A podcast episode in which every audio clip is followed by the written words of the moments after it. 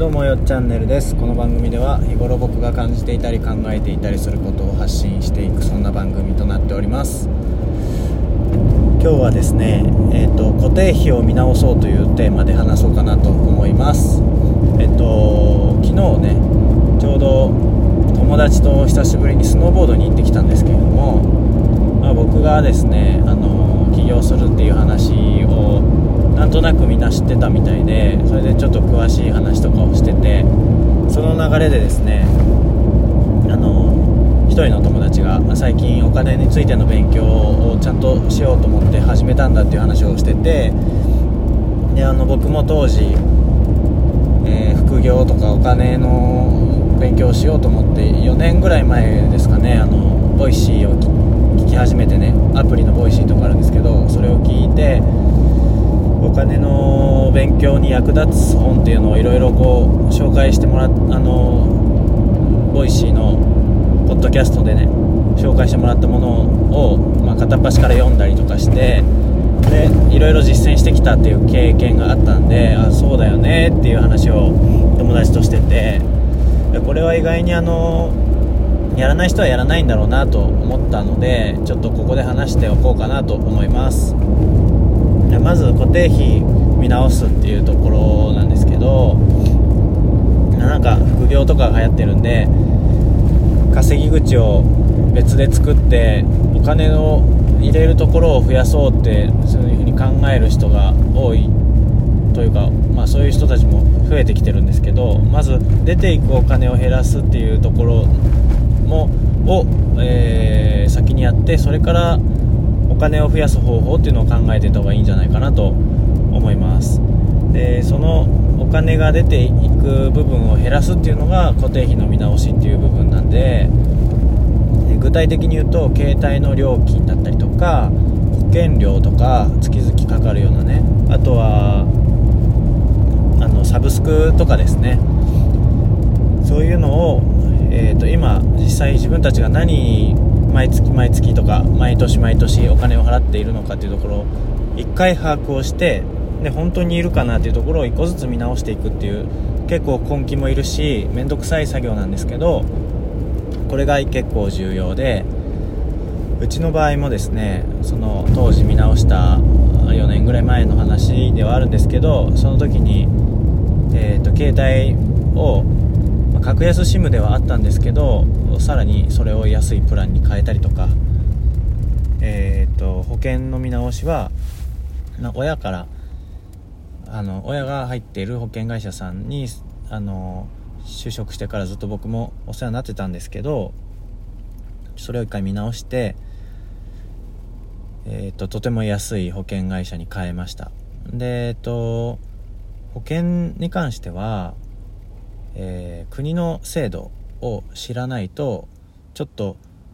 どういうふうに、あのー、自分たちが変えていいのかっていうのも分かんないと思うんですけどそこ結構複雑なんですけどしっかり勉強した方がいいなと思います。まあ、どういうことかっていうと自分たちが給料としてもらってるとこから引かれてるお金の中に社会保険っていうのがあると思うんですけど社会保険っていうのは何が含まれてるのかっていうのをまず知ることが第一歩で社会保険が何かっていうのが分かると自分ががんとかそういう大きな病気をした時とか、ま、事故に遭って怪我をした時とかどれぐらい、えー、その社会保険とかからお金が出るのかっていうのが分かるんでそれを、えー、まず把握してで自分が死んじゃった時に家族にどういうふうに影響が、まあ、お金的な影響があるのかっていうのもそこである程度把握できます。最低結婚してれば奥さんにいくらずつこう入っていくよとか、あの国の医療費って、まあ、がんとかそういう高額な医療費がかかるものになった時にいくら払わなきゃいけないのかっていうのも全部決まっててそこを把握した上で自分の、えー、まあ、生命保険とか医療保険とかっていうのを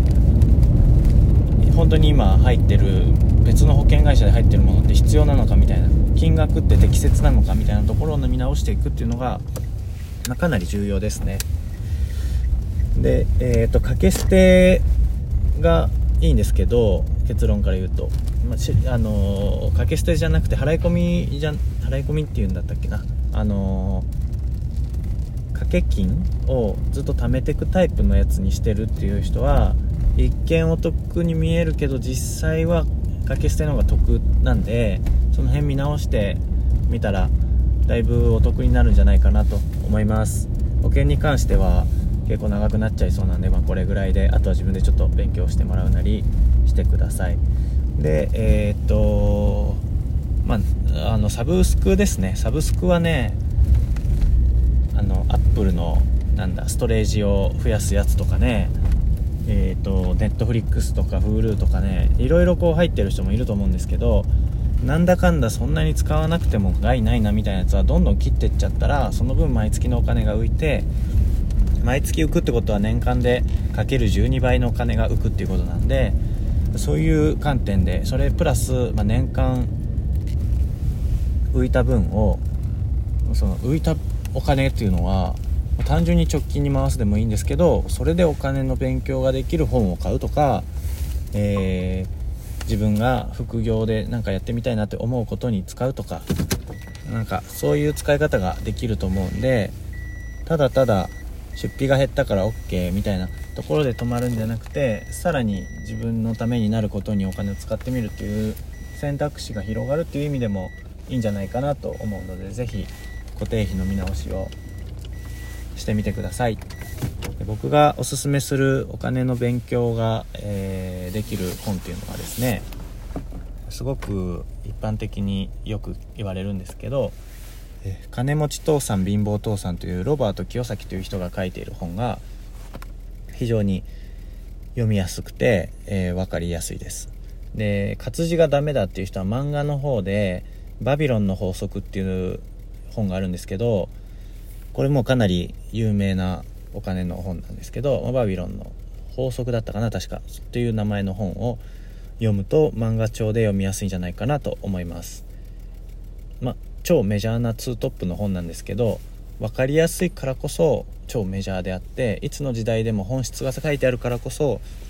色あせないっていうところがあるんで是非読んでみてください。はい。というわけでですね今日はお金について、えー